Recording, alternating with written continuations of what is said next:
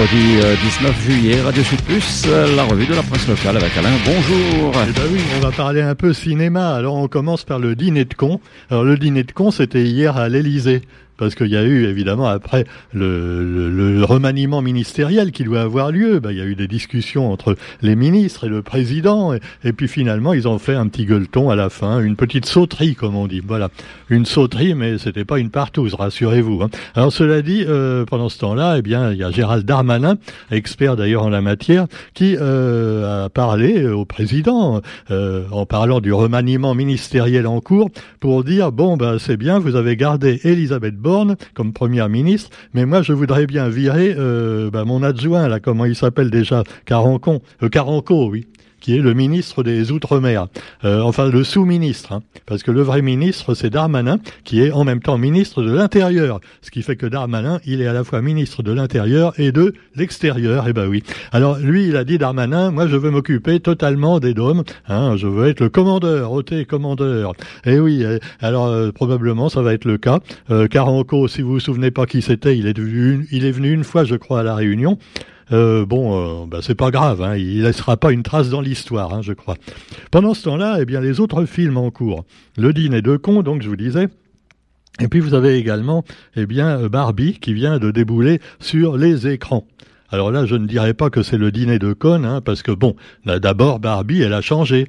Moi, j'entendais un éditorial, euh, voilà, sur une radio sérieuse, beaucoup plus sérieuse que moi, euh, ce matin, où l'animatrice disait finalement, la nouvelle Barbie, c'est pas si bête que ça, ce film. Si, si, c'est féministe et anti-machiste. Ah bah oui, alors dans ce cas-là, évidemment, maintenant, on met du féminisme partout, ça fait vendre, surtout chez Disney, hein, on a remarqué. Alors voilà, euh, entre le wokisme et le, et le politiquement correct, on n'a pas fini. Alors Barbie, qui est là, pas une poupée barbante, et qu'on trouve pas encore dans les sex shops, voilà mais enfin ça viendra peut-être tant qu'on y est. Allez, Barbie, et puis vous avez alors Barbie qui est un peu euh, paradoxalement, on peut l'opposer à Sound of Freedom. Alors Sound of Freedom, si vous connaissez donc le son de la liberté, c'est cette histoire dramatique avec un acteur d'ailleurs connu euh, qui a été tourné en, Amérique et qui parle des enfants qui sont euh, non seulement maltraités mais exploités sexuellement dans divers pays du monde et entre autres entre le Mexique et les États-Unis. Et ce film, donc Son of Freedom, est accusé d'être complotiste alors qu'il dénonce bon des centaines de milliers d'enfants qui sont exploités sexuellement, voire même tués pour récupérer leurs organes. Oh ouais, mais ils non, mais ça c'est c'est pas vrai. Ah oui oui, il y en a même qui accusent Bill Gates et tout ça. Donc sans aller dans le complotisme, on peut quand même se demander pourquoi ce film a été quasiment censuré par toutes les grandes salles, les grandes productions américaines, euh, les grands promoteurs de, de, films, alors que finalement il a fait un triomphe et il a dépassé euh, bah, entre autres Indiana Jones et il continue à faire un succès énorme en Amérique, Son of Freedom. Alors pourquoi, pourquoi ce film qui traite quand même d'un sujet dramatique, l'esclavagisme des enfants, donc à notre époque, hein, ici et maintenant, pourquoi on ne veut pas en parler? Alors évidemment, les complotistes se réveillent en disant, il y a derrière, il y a les francs-maçons. Alors non, sans aller jusque-là, eh bien on peut se demander pourquoi Barbie, tout le monde en parle, et que Son of Freedom, personne n'en parle, y compris d'ailleurs en France, puisque, à part les, radios et les télés qualifiées de complotistes, les médias hein, de ce genre-là, personne n'en parle, et même Le Monde et Libération, les journaux honnêtes, n'est-ce pas, ont dit que c'était un film complotiste. Alors, allez le voir peut-être, vous changerez d'avis, mais pour l'instant, on peut pas le voir en France. Ah ouais. Mais bientôt, il va être mis euh, donc sur certains réseaux sociaux, euh, dont euh, Twitter, je crois. il est question qu'Elon Musk le mette sur Twitter. Alors bon, alors après, ah ouais, c'est parce que c'est pro-Trump, voilà. Bon, ah oui, non. En tout cas, on va pas voir qui est si c'est pour ou contre quelque chose. On peut voir quand même qu'il y a quelque chose de, de, grave présenté dans ce film et qui on préfère ne pas en parler et parler de Barbie. Ah oui, ah si, c'est féministe Barbie, tu parles même pas, c'est de la couillonniste totale et ça va abêtir les gens encore plus qu'avant. Mais enfin, les gens aiment ça, que voulez-vous C'est comme Hanouna et compagnie. Donc on va pas les changer. Hein. Ah ouais, mais après une dure journée de travail, on veut se reposer et ne se vider la tête. Ah ça, pour vider la tête, ils ont ce qu'il faut, il hein, n'y a pas de problème. Allez, cela dit, euh, vous me direz qu'il y a des sujets dans l'actualité tout aussi grave et chaud également avec le climat. Et là, on est au pic des vagues de chaleur. Et là, évidemment, là aussi, il y a des gens qui disent, oh non, c'est du bidon, euh, le réchauffement planétaire n'existe pas, tu vois. Voilà. C'est, voilà. mais euh, il y en a encore qui le disent. Hein, alors là, faut pas exagérer non plus. On voit bel et bien qu'il y a un gros problème qui est causé d'ailleurs par l'homme en grande partie, et pas seulement par euh, bah, la nature, puisque finalement il y a des périodes de réchauffement, des périodes de glaciation. Euh, ça dure sur des dizaines de milliers d'années quelquefois, mais là c'est un petit peu trop rapide maintenant. Hein. On voit bien à l'échelon humain, donc sur une centaine d'années, eh ben ça s'aggrave terriblement. Et en France actuellement, métropolitaine, il fait 40 degrés voire plus, sans parler de l'Espagne où on, a, on va frôler les 50 degrés bientôt. Alors évidemment, c'est difficile de résister à un tel... Euh, ah oui, on va cuire sur place. Record donc absolu de température partout. Donc à découvrir également dans les journaux l'hémisphère nord qui suffoque. Ah, vous me direz que c'est bien son tour, hein, parce que qui c'est qui pollue le plus C'est l'hémisphère nord. Ah, L'Amérique, l'Europe, la Russie. Alors maintenant, bon, qu'eux, ils reprennent sur la gueule toutes les saloperies qu'ils ont versées pendant des décennies, eh ben finalement, c'est un juste retour des choses. La nature se venge, ou Dieu, diront les, les, les croyants. Quoi qu'il en soit, allez, vous avez également un truc, on peut toujours y croire, c'est euh, Saint-Macron. Alors là, il y a un nouveau rapport. Il paraît qu'il y avait des liens étroits, une commission d'enquête parlementaire, hein, quand même un rapport qui dit qu'il y a des liens étroits entre Emmanuel Macron, le président, et Uber. Uber, vous savez, la fameuse station, les taxis finalement, euh, voilà, qui font concurrence aux taxis traditionnels. Uber Files. Alors les Uber Files, voilà, c'est des dossiers qui ont été trouvés et qui montrent des liens entre Macron et Uber. Alors euh, Emmanuel Macron, il a dit non, moi je le connais pas, cet Hubert là, qui c'est Hubert euh, Non, j'ai jamais entendu parler. Et en plus, Brigitte commençait à être jalouse. Hein. Et tu me montreras qui c'est cet Hubert là. Allez, cela dit, mieux vaut en hein, parce qu'il se fout bien de notre gueule, donc on peut bien en rire un petit peu aussi nous-mêmes. Et puis au Royaume-Uni, alors attention, une loi controversée contre l'immigration illégale. Euh, le Parlement euh, britannique a adopté cette loi euh, qui restreint drastiquement le droit d'asile.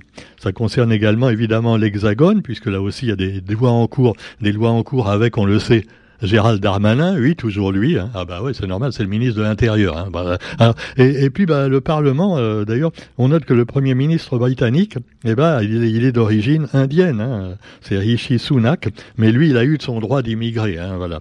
Voilà, ah, parce qu'il y en a qui peuvent, il y en a qui peuvent. Ah, c'est dur, hein, c'est dur. Il y a un parcours du combattant, même quand on est menacé dans son propre pays, que ce soit en Afrique, en Ukraine ou ailleurs. Eh ben, pour avoir la nationalité française ou anglaise, il faut quand même euh, prouver avec des dates, des trucs très précis. Et c'est pas du tout facile pour beaucoup de gens qui veulent donc trouver une terre d'asile. Et puis alors, vous avez également, euh, voilà, le Sénat avec le projet de loi visant à la reconstruction après les émeutes. Euh, attendez, là, non, mais attendez, faut m'expliquer. Je sais, il y a eu des petites émeutes, là, voilà, euh, au bout des 100 jours, où Emmanuel Macron nous avait promis la paix. Oui, maintenant, la, réforme des retraites, c'est bon, hein, on n'en parle plus. Et je vous promets, dans 100 jours, avait-il dit il y a trois mois, dans 100 jours, ça va être la paix en France. Bon, ça va pas très bien marcher, mais enfin, alors en même temps, c'est pas totalement de sa faute, hein, en même temps, comme il dit. Alors, projet de loi visant à la reconstruction après les émeutes. Bon, en même temps, euh, comme dirait l'autre, il y a eu pas mal de voitures brûlées et tout ça, mais pas plus que d'habitude. Hein.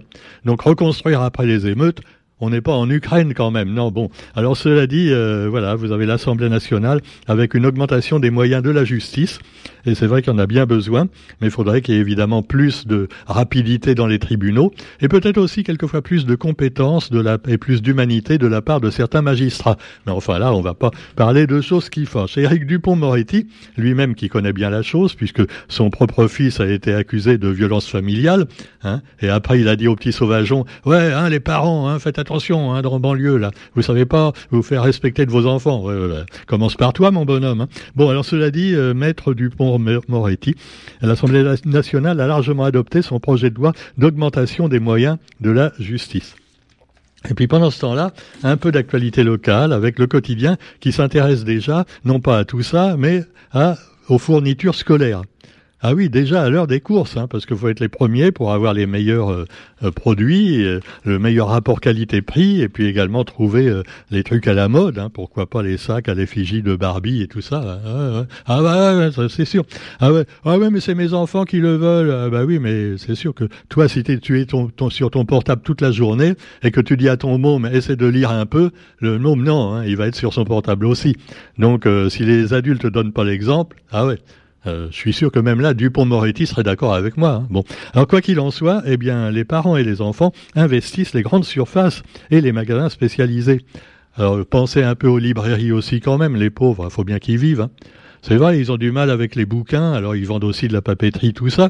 Hein, c'est ça qui les fait gagner. Moi, je vois bien quand je vais dans certaines librairies avec mes bouquins pour leur proposer en, en dépôt-vente. Ah, ah, oh ouais, mais alors ça se vend pas les bouquins. Ben vous êtes libraire. Euh, ouais, mais en même temps, oui, en même temps encore. Ah, alors cela dit, je vais pas me fâcher avec les libraires aussi. J'ai déjà du mal à vendre mes bouquins. D'ailleurs, au fait, je serai vendredi, samedi et dimanche à Saint-Leu Hein, sous le grand chapiteau. Papa. Eh oui, le chapiteau où il y a le salon actuellement, embarquement immédiat avec des, euh, des ateliers d'écriture, des ateliers surtout de dessin, des carnets de voyage et plein de choses passionnantes avec euh, euh, voilà des choses à découvrir, des librairies également comme BD Land, des, des, bulles dans l'océan. Donc allez tous à Saint-Leu pendant ces trois jours, ce week-end.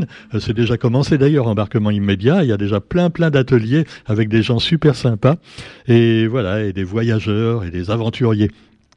Et puis alors on termine avec euh, un jour un quartier, c'est la rubrique du quotidien consacrée aujourd'hui à l'étang du Gaulle. Spécial vacances à l'étang du Gaulle. Alors là on a peur du tsunami, hein. c'est sûr que euh, franchement euh, pour habiter à côté faut être courageux. Alors vous avez d'un côté vous avez les, hein, la, grande zone industrielle avec le grand supermarché et à côté le truc qui fait de la poussière là la bête, on appelle ça comment? Les, les bétonneurs là, hein, les concasseurs et tout ça.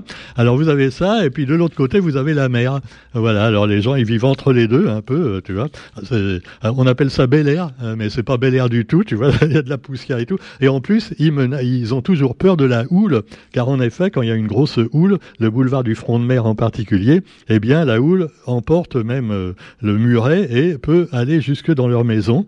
Voilà, ils subissent le même sort un peu que les habitants de, de Terre Sainte ou d'autres régions en bord de mer de la Réunion, qui étaient très agréables à vivre, mais peut-être qu'à cause du réchauffement de la planète et de la gentrification, c'est plus comme avant.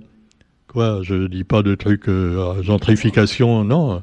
Non, non, je veux pas dire que c'est toujours les mêmes qui achètent, euh, qui ont les moyens et qui achètent et qui virent les pauvres. Hein. C'est pas ça que je veux dire du tout. Non, non, mais faites pas dire ça. Non. En tout cas, eh ben, l'étang longtemps, à côté de l'étang du Gaulle, toujours très joli l'étang du Gaulle, mais un petit peu à l'abandon aussi quelquefois. Hein, voilà, il laisse pousser les jacinthes d'eau et puis après, quand c'est plein, il dit ah ben on peut plus les enlever. Non, euh, non, mais il y a quand même un entretien meilleur, je trouve, depuis quelques quelques années, hein, quelques quelques mois.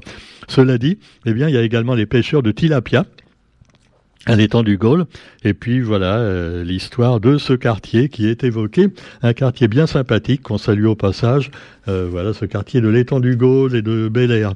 Et puis euh, bah voilà, sur ce, je vous souhaite une bonne journée. On se retrouve demain pour la revue de la presse sur Radio Sud Plus. Salut